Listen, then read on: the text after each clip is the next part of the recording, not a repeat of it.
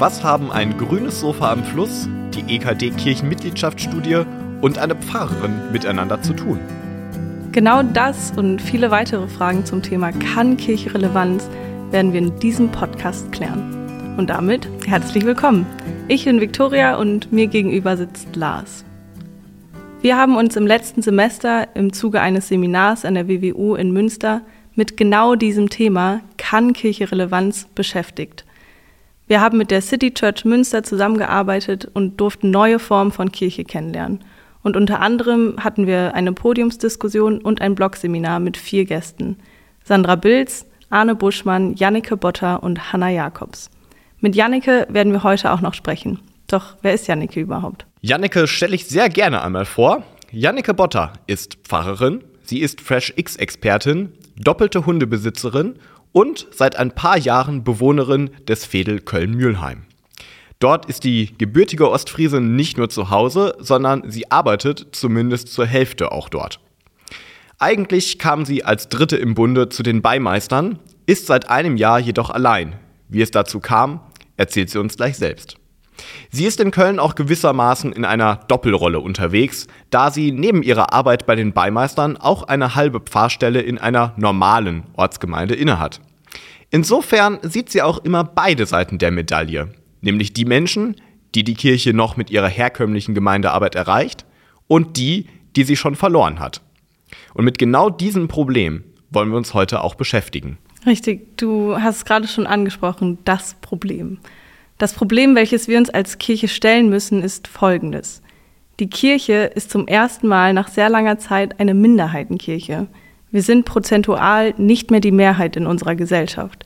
Wir sehen, wie unsere Kirchenmitgliederzahlen immer kleiner werden und dass wir eine ganz bestimmte Gruppe von Menschen nicht wirklich erreichen, nämlich die jungen Erwachsenen. Das heißt, die Menschen im Alter von circa 20, 25 bis 40 Jahren.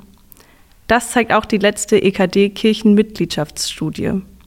Allein die evangelischen Kirchen in Deutschland erreichen mit ihren bisherigen Formaten 90 Prozent ihrer eigenen Mitglieder überhaupt nicht mehr.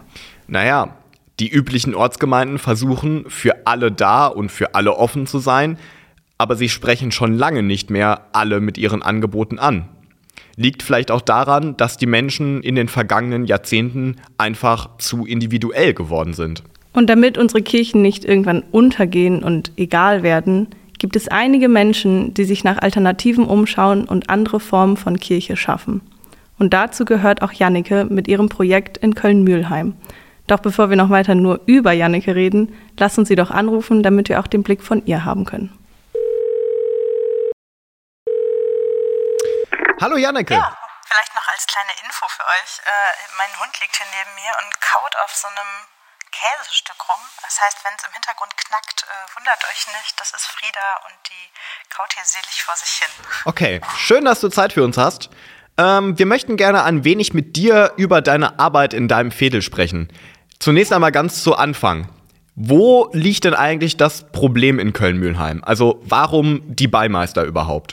äh, ja, es gibt äh, quasi ein Problem in Mülheim, aber ich glaube, das ähm, Problem, das wir in Köln-Mühlheim haben, das ist was, was wir eigentlich deutschlandweit haben, nämlich laut EKD-Mitgliedschaftsstudie erreicht die Kirche so in ihrer bisherigen Form noch fünf, an guten Orten vielleicht noch maximal zehn Prozent ihrer Mitglieder. Das heißt, 90 bis 95 Prozent der Mitglieder der evangelischen Kirche werden durch die klassisch kirchlichen Angebote wie Gottesdienst, Gemeindegruppen, Kasualien und so weiter eigentlich nicht mehr erreicht. Für die ist das irrelevant. Ähm, das ist in Köln-Mühlheim so, das ist aber, glaube ich, an sehr, sehr vielen anderen Orten in Deutschland genauso. Ähm, und wir haben in Mülheim äh, ja, uns zur Aufgabe gemacht, zumindest einen kleinen Teil aus diesen 90 bis 95 Prozent, für die kirchliche Angebote bisher nicht relevant sind, ähm, relevant zu machen und eine Form zu finden, ähm, ja, wie Menschen anschlussfähig werden an das, was für uns Kirche ist. Perfekt. Ähm, wir hatten vorhin mit einer Frage gestartet, um der es, in der es um ein grünes Sofa am Rhein ging. Kannst du uns erklären, wie es zu diesem Sofa am Rhein kam und inwiefern das damit zusammenhängt, Menschen zu erreichen? Ja, ähm, ja, da muss ich so ein bisschen ausholen, weil da eine Idee hintersteckt. Ähm, nämlich, wir sind eigentlich in der Kirche immer sehr gut da drin, ähm, schöne Gemeindehäuser äh, und Kirchen zu haben. Und dann überlegen wir uns äh, in unseren Arbeitskreisen oder Amtszimmern schöne Angebote, was wir denn für die Leute tun könnten. Und dann entwerfen wir ein Plakat und hängen das in den Schaukasten. Und wenn wir ganz modern sind, gibt es noch einen Insta-Post dazu. Und dann laden wir die Menschen zu uns ein und sagen, hier, wir haben ein Angebot, das könnte ja vielleicht für euch relevant sein, kommt doch vorbei. Wir haben den Tisch schön gedeckt, es gibt Getränke, Häppchen und dann äh, gibt es quasi ein Angebot in der Kirche. Das nennt man Kommstruktur. Das heißt, wir laden die Menschen ein, zu uns zu kommen. Das ist ja auch erstmal was sehr Schönes und äh, eigentlich auch eine schöne Idee. Nur ähm, ja, die Praxis zeigt, dass dadurch ganz viele Menschen nicht erreicht werden. Und so gibt es die Idee, von der Komm-Struktur in eine G-Struktur zu wechseln. Also nicht zu sagen, wir laden die Menschen ein, zu uns zu kommen, sondern wir machen uns auf den Weg und gehen zu den Menschen. Ähm, Ganz konkret bedeutet das äh, für die Baumeister in Köln-Mühlheim oder bedeutete das für die Baumeister in Köln-Mühlheim, als alles losging, dass ähm, die Baumeister nicht einen Ort gemietet haben, wohin sie Menschen eingeladen haben, sondern sie haben geguckt, wo sind denn eigentlich die Menschen, mit denen wir arbeiten möchten? Wo sind denn die Menschen aus unserer Zielgruppe? Wo halten die sich auf und wo können wir denen begegnen? In Köln ist das, äh, oder Mülheim ist das der Rhein. Äh, das ist so ein, da gibt es so ein bisschen Grünfläche und Wiesen Gleichzeitig ist die Wohnbebauung ganz nah.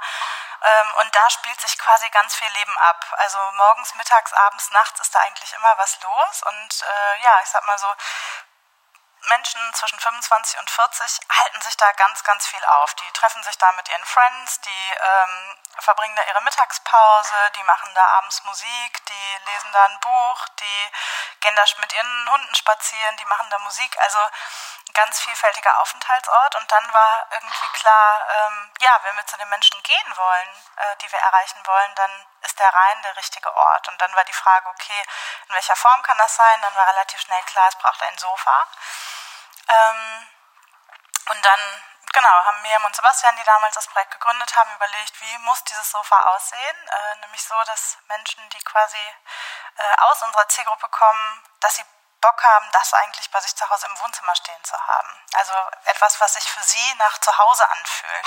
Ich glaube, wir alle kennen das Gefühl, dass man in Gemeindehäuser kommt und ich frage Menschen, wenn ich Vorträge mache, öfter mal so, was aus diesem Raum würden Sie bei sich zu Hause ins Wohnzimmer stellen? Was würden Sie sich, oder in Ihre Küche, was würden Sie sich äh, mitnehmen gerne für zu Hause? Und dann ist meistens gehende Leere, denn unsere äh, Räume, Gemeindehäuser sind oft sehr funktional eingerichtet, aber die fühlen sich meistens wenig nach Vertrautem und zu Hause an. Und da war die Frage, wie können wir das mit dem Sofa oder was, was kann das schaffen? Und da haben wir damals quasi die Entscheidung für das Sofa getroffen. Ähm, es hängt nicht an dem Sofa. Also ich kann nicht die Empfehlung aussprechen, dass alle, die jetzt irgendwie ähm, äh, mit neuen Zielgruppen in Kontakt kommen äh, wollen, quasi sich ein Sofa anschaffen, sondern die Frage ist ja eher, mit welchem, durch welchen Blick äh, gucke ich auf die Leute? Wie gucke ich, was sie brauchen, was ihre Form von, von Heimat, von Zuhause, von Vertrautheit ist? Und wie kann ich ihnen in diesen Wohlfühlräumen begegnen? In Mülheim war das das Sofa, in Münster, keine Ahnung, wäre das vielleicht eine mobile Fahrradwerkstatt auf der Promenade oder äh, whatever. Also da muss man gucken, welche Form passt zu den Menschen, mit denen ich connecten möchte. Auch ich bin mir sicher, auch in Münster könnte man wunderbar so ein altes, antikes Sofa auf die Promenade ja. stellen. Würde auch gut funktionieren. Äh, nur müsste man das Sofa natürlich auch irgendwo hintragen. Äh, das habt genau. ihr in Köln, glaube ich, tatsächlich auch einfach per Hand gemacht. Ihr habt das wirklich jedes Mal an den Rhein getragen, oder? Das ist äh, sackschwer, dieses Sofa. Das ist so richtig alte Qualität, original 50er Jahre. Das ist total schwer und das haben wir einfach immer, wenn wir gemerkt haben, okay, Wetter ist schön, irgendwie gerade ist ein guter Moment, äh, nach draußen geschleppt. Dann gab es dann Kaffee und so quasi sind die ersten Verbindungen entstanden mit Menschen aus dem Fädel. Das hat sich dann ganz schnell rumgesprochen, die haben dann irgendwie einander erzählt, die mit dem Sofa sind wieder unterwegs und genau, so ist dann daraus äh, eine erste lose Gemeinschaft entstanden. Okay, jetzt hast du ja schon ein bisschen erzählt, ihr habt die Menschen quasi ja von der Straße geholt, ihr habt sie da abgeholt. Ähm, wenn wir ein bisschen über FreshX, was es ja dann einfach auch ist, reden, FreshX äh, hängt sich ja selber so ein bisschen an äh, vier verschiedenen Faktoren auf. Wir haben jetzt das Missionale schon gerade abgedeckt, das heißt, ähm, die Menschen werden auf der Straße angesprochen, wir gehen zu den Menschen hin. Ähm, wo würdest du sagen, waren oder sind die Beimeister denn dann gemeinschaftsorientiert und äh, wann ist ihre Arbeit selber ekklesial oder christlich? Äh, ich möchte noch einmal kurz vorher ansetzen. Du hast vorhin gesagt, äh, wir haben die Menschen von der Straße geholt, wir haben die abgeholt. Ähm, da ist mir so sprachliche Genauigkeit wichtig. Also wir haben sie nicht von der Straße geholt. Wir wollten denen nicht am Rhein begegnen, um sie woanders hinzulocken. Also es ist oft die Erwartung, dass FreshX dazu dient. Ähm, ich vergleiche das immer so ein bisschen mit den Koberern auf der Reeperbahn die Leute erstmal anzulocken, um sie dann doch in die klassisch-kirchlichen Strukturen mhm. zu überführen. Das war nie die Idee der Beimeister. Die Beimeister wollten immer an den Orten, wo die Menschen sind, Gemeinschaft gründen und nicht ähm, die Menschen in etwas, also durch dieses, durch die, die niedrigschwellige Form zum Beispiel des Sofas, die Leute in etwas anderes, was ihnen nicht weniger vertraut ist, hineinziehen. Also wir haben sie nicht von der Straße geholt, sondern wir haben versucht, auf der Straße mit ihnen zu connecten und da was aufzubauen in ihren Lebensräumen. Das ist für mich eine wichtige Unterscheidung. Mhm. Ähm, jetzt hast du gefragt, was ist das Christliche darin, was ist das Ekklesiale da drin? Ähm, Ganz basal gesagt würde ich sagen, wo zwei oder drei in meinem Namen versammelt sind, bin ich mitten unter ihnen. Das hat Jesus gesagt und unter dieser, mit dieser Devise arbeiten wir auch. Das heißt, erstmal geht es ja darum, ähm, mit den Menschen in Verbindung zu kommen. Das sind in der Regel in unserem Fall Menschen, die ähm, christlich kaum sozialisiert sind, die eher kirchenkritisch, kirchenfeindlich sind als kirchendistanzierte. Ähm, und da ist die Idee ja erstmal in Kontakt zu kommen, nicht in der ähm, Überzeugung, ähm, dass sich morgen bitte alle taufen lassen sollen oder wieder in die Kirche eintreten oder sonntags in den Gottesdienst kommen, sondern erstmal zu gucken, welche Arten von Spiritualität leben wir eigentlich, wo sind unsere gemeinsamen Schnittmengen, wie können wir uns den großen Fragen des Lebens ähm, gemeinsam nähern und wie können wir da voneinander lernen, voneinander ja, profitieren, klingt so kapitalistisch, aber ich glaube, ihr versteht, was damit gemeint ist. Also wie können wir uns bereichern durch die Zugänge, die wir miteinander haben. Ähm, und gleichzeitig geht es bei Menschen, die kirchlich nicht mehr sozialisiert sind, ja schon noch darum, ähm, ja, ich sag mal, Vorbild zu sein und Angebote zu schaffen und dann zu gucken, ja, wollen sie partizipieren, ja oder nein? Also das ist, äh, ist quasi ähm, Open-End, ob die Leute Lust haben, sich auch auf christliche Traditionen vielleicht in übersetzter Weise einzulassen. Also wir haben in den letzten Jahren beispielsweise ähm, eine Form manifestiert, Abendmahl zu feiern miteinander. Das ist für viele Menschen sehr, sehr fremd gewesen und gleichzeitig haben sie darin für sich auch eine spirituelle Heimat gefunden, die sie, glaube ich, vorher nicht erwartet hatten. Das ist natürlich was, was wir mitbringen und wo wir von, unseren, von unserem Glauben, von unserem Vertrauen, von unseren Formen und ähm, spirituellen Ausdrucksformen auch ähm, erzählen und das teilen. Ich glaube, es braucht immer beides. Also sich einlassen auf die spirituellen Welten, in denen die Menschen sich schon befinden und gleichzeitig zu gucken, wo, wo sind unsere Schnittmengen. Und am Ende, glaube ich, hm, sind die großen Fragen, die wir ans Leben, äh, an Gott, an das Heilige, äh, stellen, doch meistens ganz dicht beieinander. Und diese Schnittmengen zu entdecken und zu erweitern, das würde ich sagen, ist das, was wir als Christinnen im Fädel tun. Ich liebe auf jeden Fall diese Perspektive mit diesen Schnittmengen suchen und das Heilige, sag ich mal, im Alltäglichen zu finden. Ähm, und wir hatten ja jetzt das Sofa besprochen aus den 50ern und es ist tatsächlich ja jetzt für euch auch ein bisschen Geschichte geworden, weil ihr dieses Projekt ja erstmal beendet habt. Und die Frage ist jetzt, was ist jetzt der neue Plan für euch? Also, äh, ich, äh, wir haben das Projekt nicht beendet, aber wir haben gesagt, ähm, sieben Jahre sind ein guter biblischer Zyklus, ähm, wo es Zeit wird, nochmal zu gucken, werden wir unserem Auftrag noch gerecht oder braucht es eine Veränderung? Und ähm, wir haben gemerkt, sowohl Miriam und Sebastian als äh, GründerInnen sind gealtert in diesem Projekt, äh, sind vielleicht auch in neue Lebensphasen übergegangen. Auch die Menschen, mit denen wir gearbeitet haben, bei denen ist in sieben Jahren viel passiert. Also bei ganz vielen äh, ist die Familie gewachsen um ein oder zwei äh, kleine Menschen, äh, andere Menschen, andere Leute haben irgendwie sich äh, beruflich verändert, haben beschlossen, dass Mülheim vielleicht auch nicht mehr ihr Lebensmittelpunkt ist. Also in den sieben Jahren ist viel passiert. Und dann war die Frage, werden wir mit dem, was wir aktuell tun, eigentlich noch unserer ursprünglichen Idee gerecht, nämlich Menschen ähm, grob zwischen 25 und 40, die eher aus einem expeditiven Milieu kommen, die so gerade in der Berufseinstiegsphase sind, die stark äh, im linkspolitischen Milieu irgendwie verortet sind, sprechen wir die eigentlich gerade noch an? Und da haben wir gemerkt, nee, eigentlich hat sich das verschoben. Wir sind quasi mit den Menschen, die bei uns waren, gealtert. Und um wieder an die Ursprungszielgruppe hinanzukommen, ähm, müssen wir Formen verändern.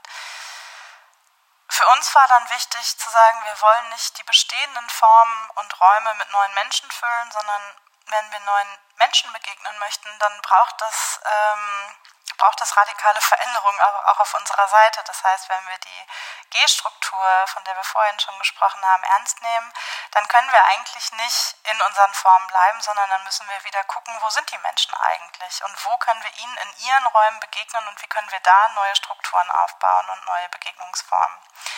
Ähm, das heißt, wir haben das Ladenlokal gekündigt. Ähm, Miriam und Sebastian sind als Gründerin des Pro Gründerinnen des Projektes ähm, aus dem Projekt ausgestiegen. Ähm, nicht, weil sie nicht mehr wollten, nicht, weil sie nicht an die Idee geglaubt haben, nicht, weil wir das strukturell unbedingt gemusst hätten, ähm, sondern das war quasi eine strategische Entscheidung, zu sagen, ähm, um in diesem Erneuerungsprozess zu bleiben und um auch den Menschen, die wir ansprechen wollen, weiterhin gerecht zu werden, braucht es diese ähm, Veränderung und diese Entscheidung.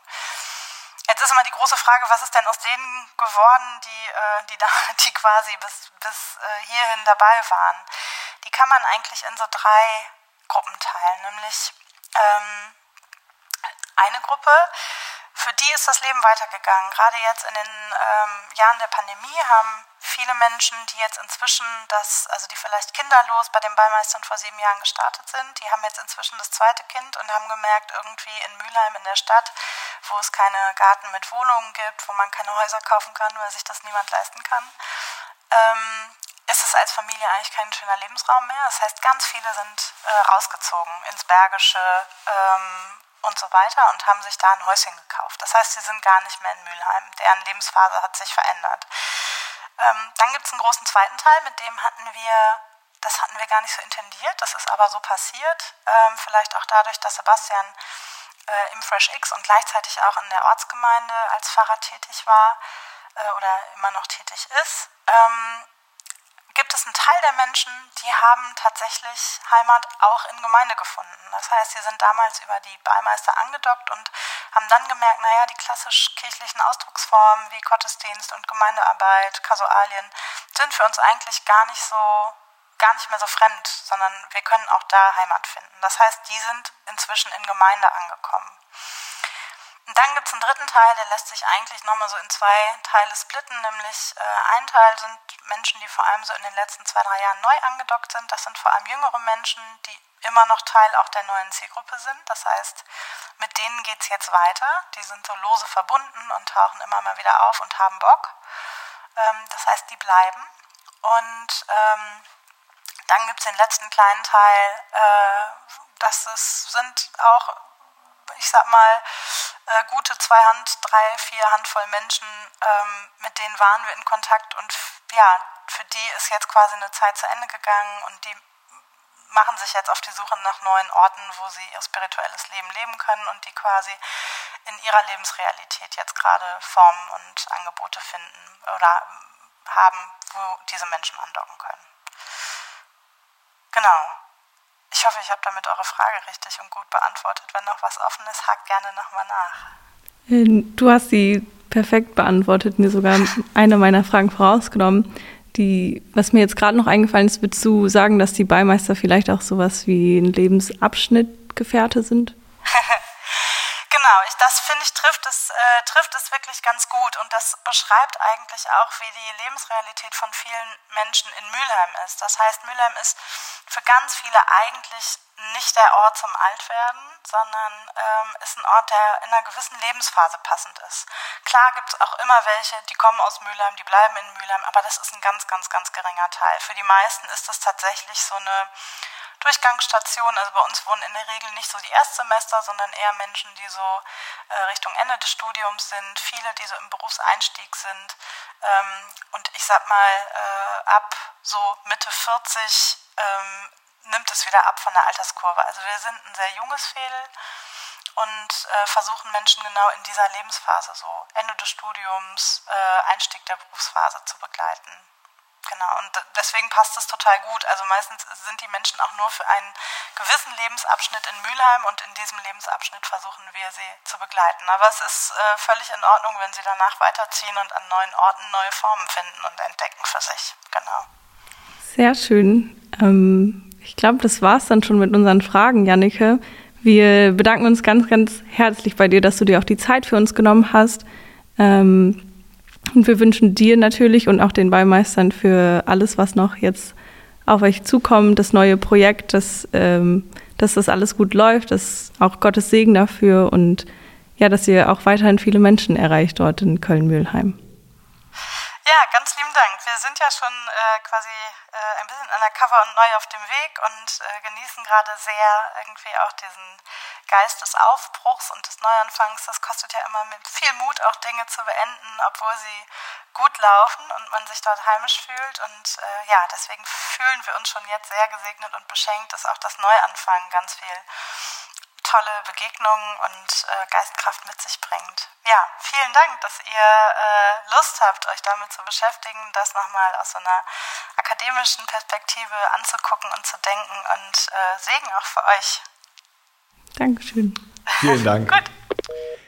Ich glaube, das Gespräch war für viele, also für mich zumindest, sehr, sehr inspirierend. Ähm, was man bei Janneke, finde ich, echt gut herausgehört hat, bei bestimmten Zielgruppen oder Milieus reicht es eben überhaupt nicht mehr, im Gemeindehaus als Parochialgemeinde quasi auf die Menschen zu warten. Also sie hat das ja als dieses Kommen bezeichnet.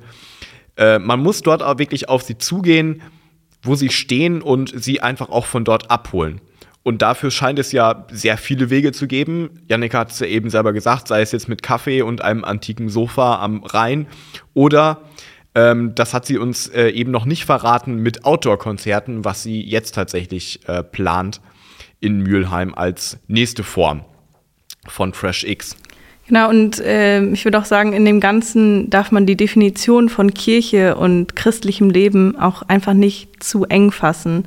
Also genau genommen ist es ja das Urchristlichste überhaupt, mit Menschen ins Gespräch zu kommen und sie und mit ihnen dann Gott zu erleben. Jesus hat ja auch prinzipiell nichts anderes getan. Warum sollte es dann falsch sein, wenn wir das als Kirche auch tun?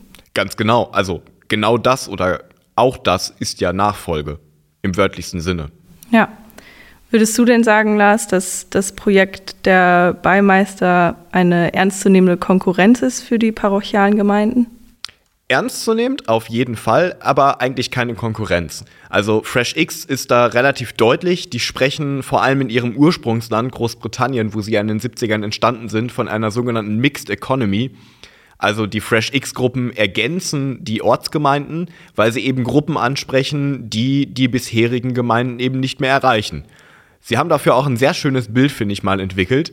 Die großen Ortsgemeinden, das sind große Seen in einer schönen Landschaft. Die sind tief, sie sind beständig und sie bergen eben unter der Oberfläche große Ressourcen. Und sie bewässern eben alles, was so in ihrer Nähe ist, in der Region drumherum. Aber es gibt eben auch weiter entfernte Gebiete, die von den Seen einfach nicht mehr erreicht werden. Und darum braucht man eben Flüsse oder eben kleine Bäche, damit diese Gebiete überhaupt bewässert werden. Und das sind dann in dem Fall eben Fresh X Churches, wie zum Beispiel die Beimeister. Die, und das finde ich jetzt ganz interessant, dass Fresh X das selber sagt, werden aber aus den Seen gespeist. Das heißt, die brauchen auch die Ortsgemeinden als Ressource. Also sie brauchen die Ressourcen aus den Ortsgemeinden. Und gleichzeitig sorgen eben die Flüsse dafür, dass die Seen nicht versumpfen. Das heißt, die Ortsgemeinden brauchen auch Fresh X. Und das finde ich ganz spannend, dass es tatsächlich wohl so ist, dass sie sich gegenseitig brauchen, Parochie und Fresh X. Also sie können auf jeden Fall voneinander lernen. Und ist, denke ich, auch das, was die Kirche in Zukunft braucht, um halt genau diese Milieus, die wir jetzt nicht erreichen, dann erreichen wir müssen wahrscheinlich auch einfach lernen, ein bisschen die Kirche neu zu denken in diesem Fall. Genau, und das war es tatsächlich schon zu unserem Thema Kann Kirche Relevanz? Und wir bedanken uns bei euch fürs Zuhören und wir hoffen, dass ihr viel aus diesem Gespräch, aus diesem Interview mitnehmen konntet. Es gibt noch andere Podcasts.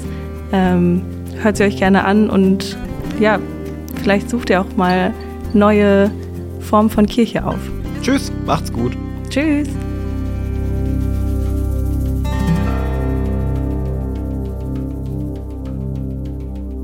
Dieser Podcast ist Teil einer dreiteiligen Serie und wurde entwickelt im Projekt Münster City Junge Kirche in der Stadt, einer Kooperation von Traugott Rosa, Professor für praktische Theologie an der Evangelisch-Theologischen Fakultät der WWU Münster und von Moritz Greper, Pfarrer der Auferstehungskirchengemeinde und Geschäftsführer des Jugend- und Bildungswerks im Evangelischen Kirchenkreis Münster.